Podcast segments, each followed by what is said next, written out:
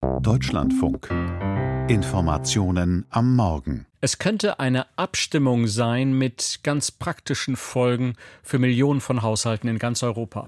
Das Europaparlament in Straßburg, das stimmt heute Mittag nämlich ab über eine neue Richtlinie, die verbindliche Ziele macht für die Sanierung von Gebäuden in allen Mitgliedsländern.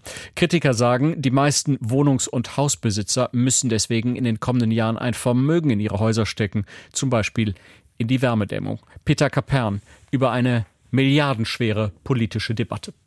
In Straßburg liegt der Frühling in der Luft, aber Kieran Cuff erinnert noch einmal an den vergangenen Winter. This winter, millions of people Millionen Europäer hätten da in kalten, zugigen Wohnungen festgesessen. Unternehmen und Haushalte mussten kämpfen, um die explodierenden Energierechnungen zu bezahlen, so der irische EU-Abgeordnete.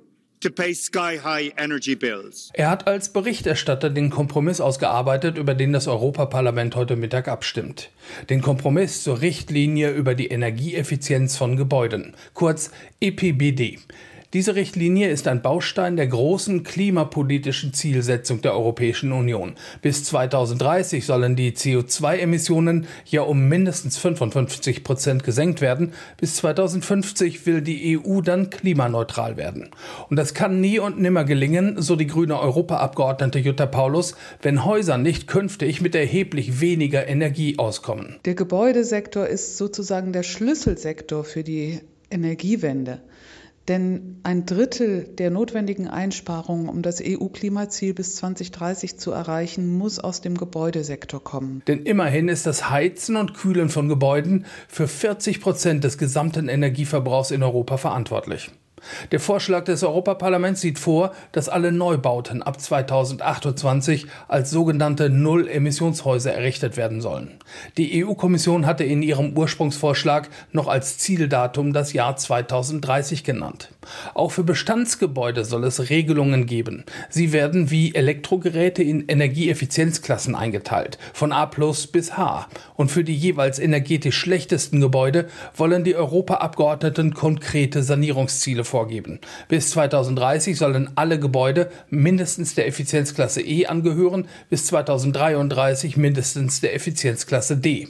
Außerdem gibt es Bestimmungen für eine Solarenergiepflicht ab 2028 auf Neubauten und Vorschriften für den Einbau neuer Heizungen, die allerdings weniger ambitioniert ausfallen als die gerade in Deutschland debattierten Regeln.